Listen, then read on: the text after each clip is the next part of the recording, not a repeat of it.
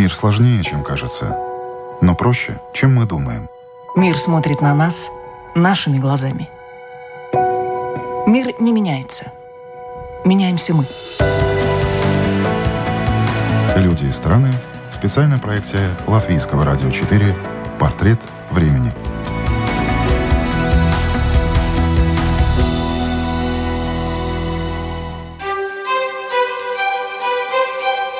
Один из самых важных вопросов сейчас – развитие экономики. Чему страны научил опыт 2020 года? Как правительства разных государств реагировали на вызовы пандемии и как оценить эффект от принятых мер? Можно ли говорить об экономике разных скоростей? По каким законам живет инфляция и чем плоха дефляция? Вы слушаете программу «Портрет времени». Меня зовут Яна Ермакова. И сегодня предстоит непростой разговор об экономике, о том, как и чем она живет сегодня – Со времен законов, сформулированных Адамом Смитом, мир заметно усложнился. Каждый новый кризис показывает, что стало отправной точкой для будущей катастрофы, в чем слабые места экономической науки и к каким потрясениям общество не готово. В истории недавнего прошлого немало примеров, когда кризис перерастал в депрессию, производства закрывались или уходили в длительный простой, а население стремительно нищало – Нынешний экономический кризис, который спровоцировала пандемия, в депрессию не перерос, но в той или иной мере коснулся каждого. Для обуздания пандемии и смягчения последствий кризиса правительства стран принимали меры, которые в обществе вызывали недоумение – в то же время разъяснений, что и с какой целью делается, было немного. Если эпидемиологи и медики более-менее регулярно отчитывались о текущей ситуации, то комментарии со стороны банковской системы и финансовой остались незамеченными. За свою карьеру экономиста и финансовый аналитик Алексей Заботкин успел поработать в Deutsche Securities, в разные годы занимал ведущие посты в Российском банке ВТБ, а с июня 2020 года заместитель председателя Банка России – Накануне экономист представил полный ретроспективный анализ действий правительств и банков по странам мира. Так что здесь и сейчас узнаем, как на пандемию и на кризис смотрят финансисты и банковские аналитики, и насколько этот взгляд отличается от нас, рядовых жителей. Говоря об опыте 2020 года, Алексей Заботкин отмечает, что в ответ на глубокий спад экономической активности во второй половине 2020 правительство и центральные банки практически во всех странах мира перешли к стимулирующей бюджетной и денежно-кредитной политике. Наблюдалось увеличение государственных расходов и снижение налоговых ставок, что приводит обычно к возникновению дефицита госбюджета. Однако в условиях пандемии такой шаг оказался вполне соразмерен и глубине экономического спада, и нависшей неопределенности относительно того, как в дальнейшем будут развиваться события. Учитывая, что необходимо было сбалансировать риски и создать подушку безопасности в случае смещения в сторону негативных сценариев, такие меры были оправданы, считает экономист. Подобные меры были, безусловно, показаны, и они продемонстрировали свою действенность и эффективность. Э, во многом именно благодаря предпринятым мерам удалось избежать перерастания шока второго квартала 2020 года, который, как мы знаем, сейчас был весь, он был очень острым, но временным. А вот перерастание этого временного и краткосрочного шока в полномасштабный финансовый и кредитный кризис, после которого экономикам было бы очень сложно самостоятельно восстанавливаться. Если говорить образно, то э, экономики э, стран по всему миру оказались на краю такой там расщелины или провала, э, глубину и ширину которого было весьма сложно оценить. Просто потому, что до этого подобных условий в современной экономической истории никогда не возникало. И правительство и центральные банки быстро возвели мост, чтобы перевести экономику, граждан и бизнес на другую сторону этой расщелины. А, поскольку цена ошибки была очень высока, и, честно говоря, э, здесь как бы э, ошибиться было нельзя, была только одна попытка, по сути дела, э, сделать все правильно, то было весьма оправданно строить этот мост с некоторым запасом и по прочности, и чтобы он заведомо дотянулся до вот другой стороны этой самой расщелины. И итоги второй половины прошлого года и оперативная статистика начала этого года красноречиво говорят за себя. Э, вот эти усилия, они дали требуемый результат, экономики начали быстро восстанавливаться уже в третьем квартале. Э, во многих из них, в том числе и в России, это восстановление продолжилось, хотя и более умеренными темпами э, в четвертом квартале и в зимние месяцы, несмотря на вторую волну пандемии. Заботкин, однако, признает, что масштабная поддержка правительства и крайне мягкая политика центральных банков – это значительный, но не единственный, и даже вполне возможно, что не доминирующий фактор восстановления экономики, который мы сейчас наблюдаем. Меры властей позволили купировать экстремальные риски и не растерять потенциал, с которым экономика вышла на старт восстановления. В противном случае волны массовых банкротств бизнеса и населения было бы не избежать способность стабилизировать финансовую, э, финансовую сферу и предотвратить этого, эти крайне негативные и необратимые последствия, это, в свою очередь, открыло уже дорогу для весьма быстрой адаптации частного сектора как такового и домашних хозяйств, и фирм к работе и жизни в новых условиях. И вот э, там э, роль адаптации и подстройки частного сектора как фактора, который обеспечил вот это э, весьма динамичное восстановление во втором полугодии, не следует недооценивать. И, конечно же, мы видим, что ограничительные меры э, правительства вторую волну были более сдержанными, хотя во многих странах они были по-прежнему весьма значительными. Но такой резкой остановки, как произошла в мировой экономике в марте-мае прошлого года, в этот раз не было. И опять же, я вот возвращаюсь к предыдущему тезису, это во многом отражает, что даже в условиях э, достаточно строгих ограничений в, э, в целом ряде стран э, домашние хозяйства и фирмы э, зимой и как бы поздней осенью они уже знали, как себя вести, как вести, э, э, вести вот нормальную деятельность э, даже в условиях этих ограничительных мер. С учетом вакцинации, которая набирает обороты, уместно говорить о том, что экономика продолжит восстанавливаться. Международные организации также пересматривают данные ранее прогнозы в пользу более позитивных. Сдержанный оптимизм в расчетах на нынешний год проявляют и инвесторы. Соответственно, и правительством, и Центральным банком возможно, уже пора задумываться о том, в какие сроки и какими темпами выходить из антикризисных мер, уменьшать, уменьшать масштаб стимулов и э, в случае центральных банков э, осуществлять возврат к нейтральной политике постепенно. Экскурс в 2020 год полезен с точки зрения полученного правительствами опыта и ретроспективного анализа, но куда более интересным представляется год текущий и тенденции, которые он с собой уже принес и принесет в будущем. Понятно, что экономика сейчас требует нестандартных подходов и принципиально новых инструментов денежно-кредитной политики. Какие из них и в какой момент будут задействованы, это зависит во многом от центробанков стран. Безусловно, широкое применение нестандартных инструментов и э, дискуссия вокруг этой практики э, были такой очень важной частью э, макроэкономической повестки прошлого года в очень многих странах. Несмотря на то, что там за последние ну, так скажем, 12 лет, прошедших с глобального финансового кризиса по поводу нестандартных инструментов написано уже очень многие, я думаю, тысячи страниц тома научных работ, защищено изрядное количество диссертаций. Я по-прежнему считаю, что наиболее емким и э, правильным описанием этой темы является э, речь э, Бена Бернанки, когда он еще не был председателем директоров Федеральной резервной системы, он был просто членом Совета директоров, и вот в 2002 году, в ноябре, он произнес речь в National Economics Club в Нью-Йорке, которая была посвящена, она заглавлена «Deflation, making sure it doesn't happen here». Да, дефляция, как бы, как сделать так, чтобы она никогда не произошла здесь, имея в виду Соединенные Штаты. Контекст задавался, исходя из того, что вот Япония столкнулась с продолжительным периодом дефляции. Как бы, э, есть ли какие-то механизмы, которые позволят Федеральной резервной системе действовать более агрессивно, последовательно и так э, грамотно и обеспечить, предотвратить э, риск дефляции в Соединенных Штатах. Первый тезис статьи, который упоминает Алексей Заботкин, касался того, что один из способов избежать дефляцию – это стараться не приближаться к опасной черте и своевременно принимать меры стандартной денежно-кредитной политики.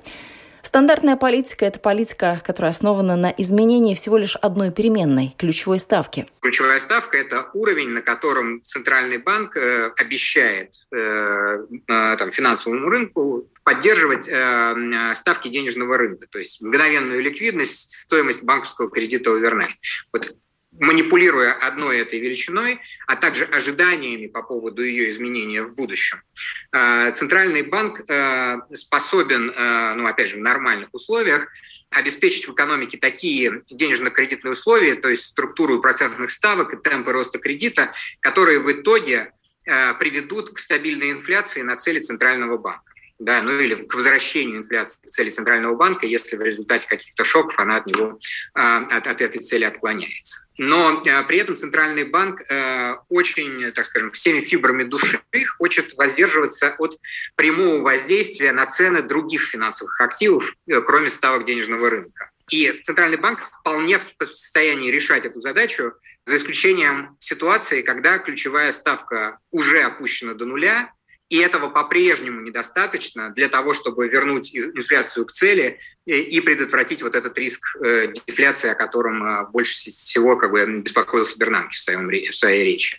Ключевую ставку сложно двигать ниже нуля. Во-первых, эффективность такой меры весьма спорна. Во-вторых, ключевая ставка во многом определяет процентные ставки по банковским депозитам. Банкам не просто объяснять вкладчикам, кто кому и что должен платить, если ставки по депозитам будут отрицательными. Тем более, что у людей всегда есть альтернатива – снять сбережения и хранить их в виде наличных. И это лучше, чем держать деньги под отрицательной процентной ставкой в банке. Поэтому ключевая ставка может доходить до нуля, но не уходит за него. И в этом случае такой инструмент регулирования экономики и рынка все еще считается эффективным. Соответственно, если став, ключевая ставка уже находится на нулевой отметке, но при этом инфляция по-прежнему, этого недостаточно, чтобы инфляция вернулась к цели, в этом случае Центральный банк должен задействовать другие инструменты, э, и там спектр этих инструментов, он варьируется от э, forward guidance, то есть когда Центральный банк, ну, по сути дела, связывает себе руки и говорит, что я там не буду повышать ставку до тех пор, пока в экономике не будет выполнены определенный набор условий, и дальше он, вот как бы, по сути дела, там денежно-кредитная политика на на дальнейший там, а, а, обозримый горизонт, она э, по большому счету вот ограничена этим а, forward guidance, она становится в режим автопилота вне зависимости от того, что происходит в более широком контексте. А может так получиться, что другие условия будут заставлять на самом деле изменять этот, этот взгляд. Что касается нестандартных мер денежно-кредитной политики, то они в ряде случаев создают высокие риски, говорит Алексей Заботкин, и приводит в пример ситуацию, когда такие риски оказываются остаются недооцененными. Ситуация moral hazard, она связана с тем, что э, финансовый рынок, сектор населения и компании привыкают к тому, что центральный банк через свои покупки, страхует их от значительных потерь в неблагоприятных э, сценариях. И это, как мы знаем из экономической теории, в конечном счете влечет за собой системную недооценку рисков в экономике и, соответственно, увеличение риска финансовой стабильности в конечном счете. Да? Э, поэтому нестандартными инструментами центральные банки пользуются, когда у них не остается другого выхода. Это, это на самом деле обычно их использование подчеркивает, что риск дефляции он весьма высок, да, то, что экономик, ситуация в экономике, она очень плохая, да, и опять же, пространство для смягчения денежно-кредитной политики за счет снижения ставки полностью исчерпано. Несмотря на непростую ситуацию, для того, чтобы экономика пошла в гору, комплекса антикризисных мер хватило, и нестандартные инструменты применять не пришлось. Шок от начавшейся пандемии носил очень острый, но вместе с тем краткосрочный характер. Об этом экономисты говорили в минувшем году и к настоящему моменту лишь утвердились в своем предположении. Необходимости в задействовании нестандартных инструментов не было, и действительно мы видим, что но этого вполне оказалось достаточно для того, чтобы экономика встала на путь устойчивого восстановления. Подчеркну три вещи. Первое не следует усматривать какую-то инновационность в действиях э, центральных банков э, в 2020 году. Да, это были очень решительные действия, но все те меры, которые были задействованы, они были описаны, опять же, в упомянутой речи в Бернанке 18 лет назад. Эти меры имеют весьма весомые, второе, это то, что эти меры имеют весьма весомые побочные эффекты, которые затрудняют выход из них и повышают системные риски для экономики. И третье, это э, то, что центральные банки реализовали эти меры, исходя из необходимости смягчения денежно-кредитных условий, дополнительного смягчения денежно-кредитных условий, чтобы купировать риски дефляции, а не для того, чтобы профинансировать дефициты бюджета. Та синхронность действий э, центральных банков и правительства в части денежно-кредитной политики и бюджетной политики в прошлом году, которая реализовалась, она была связана действительно с беспрецедентным масштабом провала, который случился во втором э, квартале, и э, необходимости действительно очень агрессивной реакции на это э, с использованием как бы всего арсенала. При этом центральные банки принимали решения по поводу масштаба необходимого смягчения денежно-кредитной политики и масштаба проводимых нестандартных мер, принимая во внимание то, что правительства делают, да, и принимая во внимание э, э, те решения, которые э, принимались по бюджетной политике, то, как это влияет на их экономический прогноз. Неверно трактовать действия центробанков в прошлом году как то, что центральные банки Федеральной резервной системы США и Европейский центральный банк пошли на покупку госдолга для того, чтобы профинансировать дефицит бюджета. Логика была в этих действиях совершенно иной, подчеркивает экономист объема бюджетного стимулирования недостаточно для того, чтобы обеспечить э, вот, э, э, достаточно оперативное восстановление экономики и выполнение целей по инфляции. И в, этом, в этой связи как бы очень важно будет смотреть, что центральные банки и правительство будут делать в 2021-2022 годах. Как бы не секрет, что большое различие между бюджетной и денежно-кредитной политикой составляет, состоит в том, что бюджетная политика, она действует на экономику очень быстро, то есть ну, в момент, когда э, там, э, те или иные расходы осуществляются или те или иные налоги как бы увеличиваются. Воздействие на экономику происходит вот практически в этот момент времени, а зачастую, когда только уже заявляются как бы намерения по, э, по там, э, соответствующих изменениям, даже в этот момент уже бюджетная политика начинает влиять на совокупный спрос. А, э, но при этом решения по бюджетной политике, за исключением кризисных эпизодов, как в прошлом году, они обычно принимаются ну, сравнительно медленно. Есть там обычный там, годичный цикл уточнения бюджетных проектировок, и, соответственно, э, бюджетная политика, она не очень быстро подстраивается под э, изменяющиеся условия, э, если там прогноз экономики, он значимо влияет. Опять же, исключением является как бы вот такая неизбежная, оправданная, очень оперативная реакция в условиях крайне кризисных явлений, как произошла в 2020 году, как происходило в 2008-2009. Денежно-кредитная политика является в этом отношении зеркальной. Решения по ней принимаются очень быстро. Например, чтобы изменить значение ключевой ставки, достаточно единодушного голосования Совета директоров. При этом, что касается воздействия на экономику, то оно более постепенное. Влияние э, изменения ключевой ставки на э, условия на финансовых рынках, потом на э, динамику кредита, на совокупный спрос и в конечном счете на инфляцию, он растянут там на на, на, на много кварталов, там 3-6 кварталов. Вот. Соответственно, что это значит для истории про 2021-2022 год? Бюджетная политика на 2021-2022 год в большинстве стран она выстраивалась исходя из довольно пессимистичного взгляда по э, балансу рисков э, пандемии. Опять же, эти, э, там, большинство решений по бюджетам, они принимаются во втором половине, половине календарного года. Напомню, что осенью как бы все были под впечатлением второй волны пандемии. А в случае с Америкой, да, бюджетная политика, она, по сути дела, утверждается сейчас, но, опять же, она утверждается на основе тех тех э, обещаний, которые давались в ходе избирательной кампании в октябре, в сентябре-октябре прошлого года.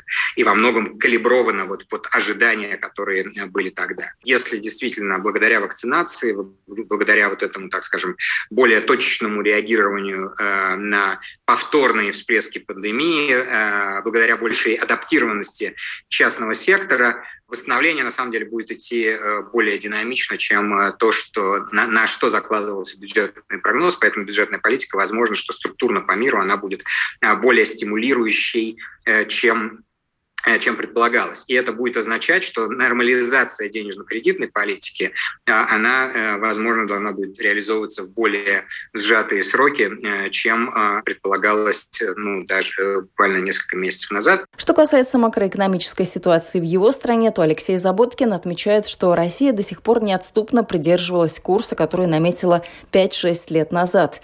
Последовательность наблюдалась и в действиях правительства, и в решениях Центрального банка. Касается это и плавающего курса, и бюджета.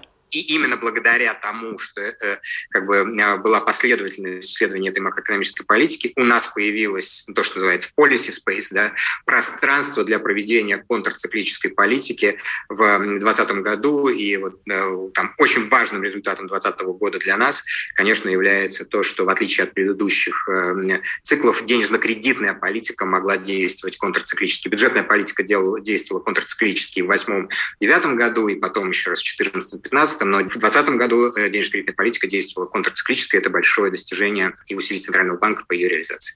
Падение российской экономики составило 3% в 2020 году. Цифра эта дает повод говорить о том, что рост и потенциальное восстановление экономики России продемонстрировали неплохие темпы в сравнении с другими странами. С чем связано относительно успешное поведение российской экономики и почему падение оказалось меньшим, чем ожидали аналитики, как по сравнению с прогнозными значениями, так и с показателями экономик США, Великобритании и других стран?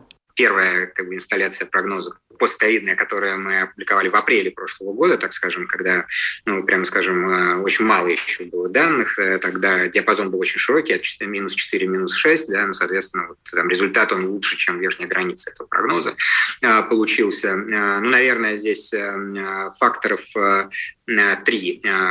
Первое – это то, что все-таки кризис, ну, структура того кризиса, который случился, он, она очень нетипичная, она очень неравномерная неравномерно ударила по отдельным секторам, ну, в силу того, что кризис был не традиционный, такой циклический, да, а, а связанный с весьма специфическими а, а, обстоятельствами и такими а, а, административными действиями правительств по ограничению э, экономической активности с целью сохранения здоровья граждан. Да. Вот это то, что как бы сильно выходит за рамки как бы, стандартного циклического поведения экономики. Э, соответственно, э, в силу характера этих административных ограничений они сильнее повлияли и продолжают влиять на сектор услуг. Да, там, э, в первую очередь, конечно, все, что касается мобильности населения, ну и во вторую очередь услуги, которые связаны с личным контактом, да, то есть, безусловно, там доставку книжек Амазоном она прекрасно замещает поход в магазин, да, но вот стрижку как бы бесконтактно делать довольно сложно. Вот, и, соответственно, Соответственно, те экономики, которые в большей степени, э, в структуре ВВП которых большую долю занимают э, услуги, они пострадали, конечно, больше. Э, вторым фактором было, ну, наверное, масштаб ограничений, да, и мне кажется, что в России э, масштаб ограничений, из Москвы, возможно, что это не так э, четко видно, да, в Москве все-таки были довольно радикальные меры предприняты э, весной, поскольку это было эпицентром заболеваемости, но по остальной стране, честно говоря, меры были более выверенные, и я бы не сказал, что точечные, да, но они были уже с учетом накопленного опыта в Москве реализовывались, и поэтому у нас нас, э, наверное, это реализовалось, э, так скажем, вот общий уровень э, э, вот этих ограничений, который в среднем по стране реализовался, он был меньше, чем э, в, э, в той же Европе, да, где из-за большой плотности населения как бы пандемия ударила сильно, и там как бы просто много крупных, горо... э, крупных регионов ушли в тотальный локдаун, да, вот, э, и э, если говорить о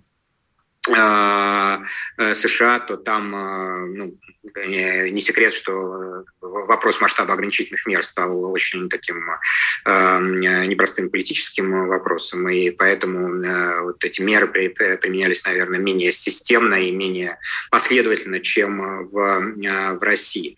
И, наверное, третий момент – это с точки зрения поддержки, да, при том, что там многие кивают на то, что масштабы поддержки и в США, и в Великобритании, э, там, э, в процентах ВВП, если смотреть на там, бюджетные дефициты, они оказались заметно больше э, в 2020 году. Но, во-первых, как бы, все эти страны входили в 2020 год со значительно большими структурными дефицитами, чем, чем Россия. У России на вход в 2020 год был структурно сбалансированный в целом бюджет, там, с небольшим, наверное, дефицитом, порядка полпроцента ВВП, а там, с учетом цен на нефть. 2019 год был вообще там, сведен с профицитом. Да?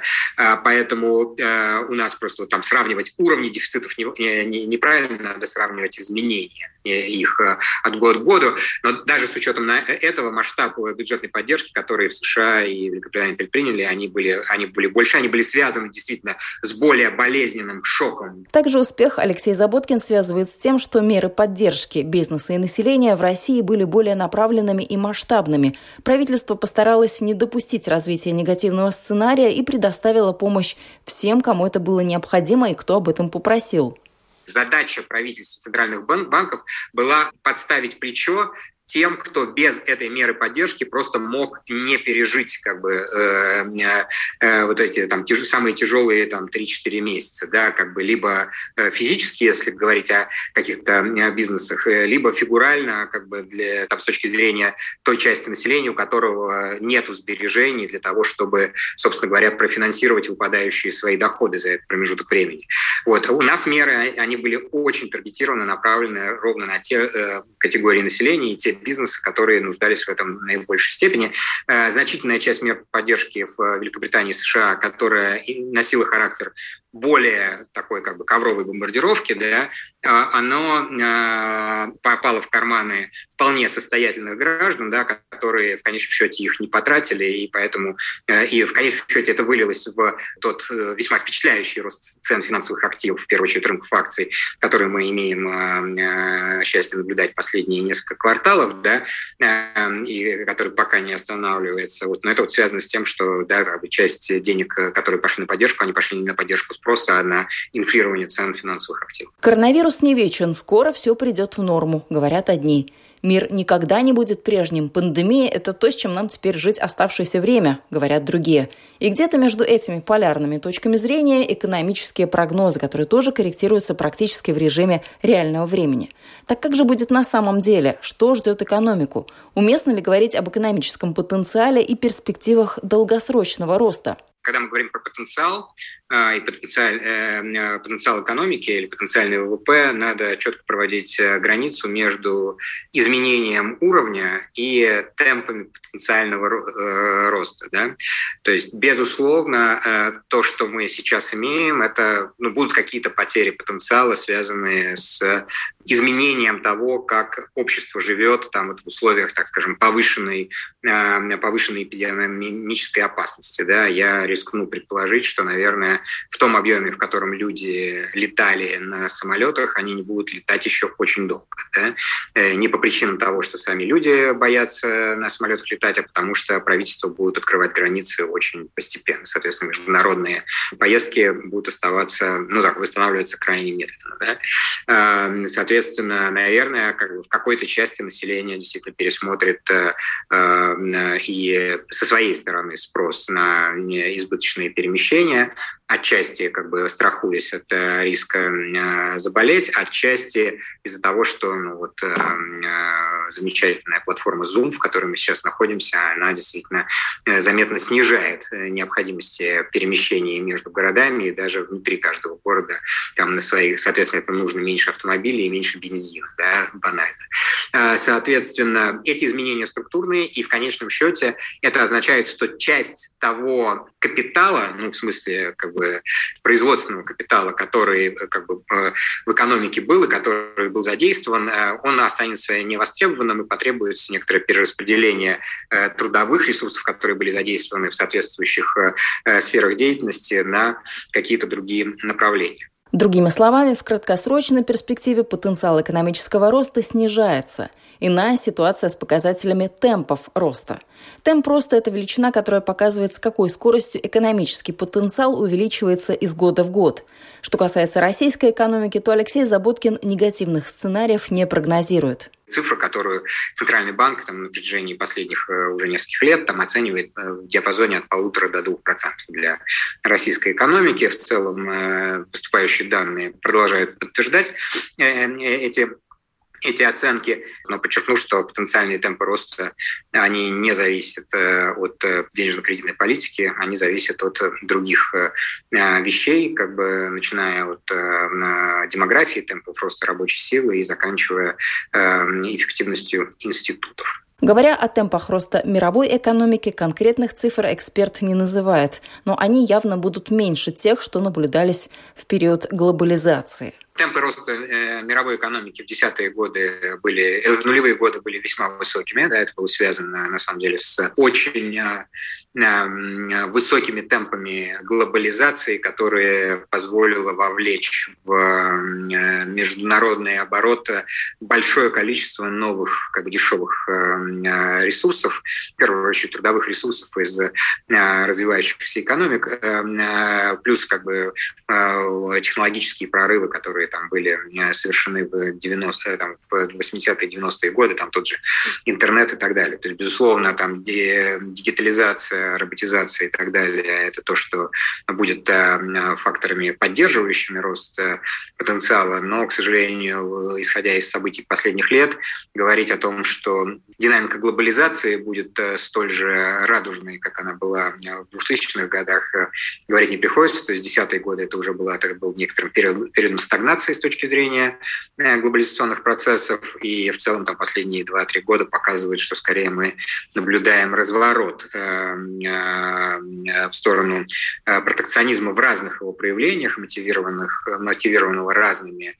соображениями. Вот, но, как мы знаем, опять же, из экономической теории, как бы протекционизм означает, что экономические агенты вынуждены делать выбор из более ограниченного набора альтернатив, да, и, как мы знаем, опять же, из математики, да, оптимизация по более ограниченному набору альтернатив э, всегда дает, на самом деле, более низкий максимум. То есть я не берусь говорить, э, э, говорить о каких-то конкретных цифрах, но я думаю, что потенциальный темп роста за следующие 10 лет будет ниже, чем он был в 2000-х, скорее всего, он будет даже несколько ниже, чем он был в десятые годы. Еще одним фактором является демографическая, демографические тенденции. На самом деле э, старение населения это является фактором и в России, об этом мы часто пишем. На самом деле это является фактором по всему, как бы по значительной части э, крупнейших экономик мира, да, включая Китай. В Китае численность рабочей силы сокращается, и это э, тоже то, что работает против роста потенциала а, даже при сохранении тех же тенденций в плане роста производительности труда. О тенденциях и о новой реальности сейчас говорится много. И вот еще один аспект этой дискуссии. Каким будет поведение среднестатистического потребителя после пандемии? Будут ли люди придерживать средства на черный день или же начнут тратить? Ответ на этот вопрос на самом деле является ключевым для прогнозов по инфляции на ближайшие год-два. Невозможность из-за ограничений купить необходимые товары сначала вылились в агрессию, затем в апатию – Многие в период локдауна скучали по шопингу. Чего стоит ожидать после того, как ограничения будут сняты, если не в полной мере, то хотя бы сделают покупки более доступными и удобными? Что выберут люди? Будут тратить или же экономить? если как бы честный ответ на это давать, то на текущий момент этого достоверно никто не знает. Да? И э, э, все центральные банки признают, что, э, скорее всего, сохранятся несколько более высокий уровень э, нормы сбережений, чем был э, до пандемии, в силу э, то, что по-английски называется precautionary motives of savings. Да? То есть люди поняли, что как бы, могут случаться некие вещи, которые они не могли себе вообразить, и вот это как бы, осознание того, что могут быть очень неблагоприятные исходы, как бы заставят людей как бы создавать несколько большую подушку вот этих сбережений для того, чтобы быть в состоянии пережить этот период. С другой стороны, масштаб этой дополнительной как бы страховки он, э, возможно, э, скорее всего, будет не очень большой, потому что ну, правительство в 2020 году э, в значительной мере эту страховку сами всем предоставили. И более того, с хороших, там, во многих случаях с некоторым запасом.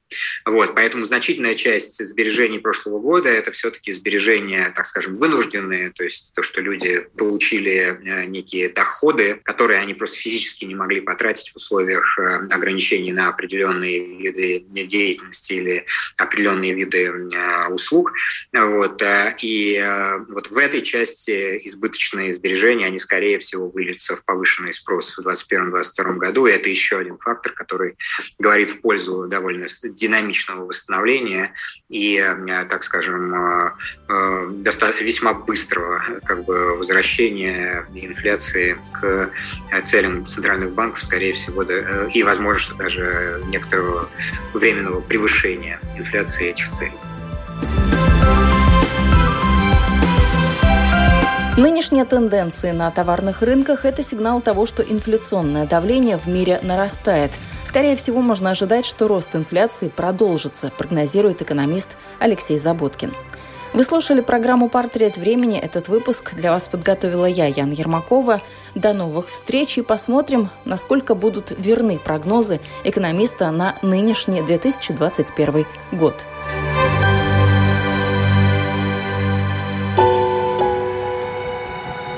Мир сложнее, чем кажется, но проще, чем мы думаем.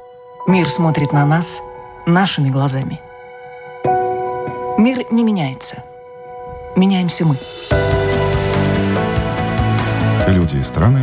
Специальная проекция Латвийского радио 4 «Портрет времени».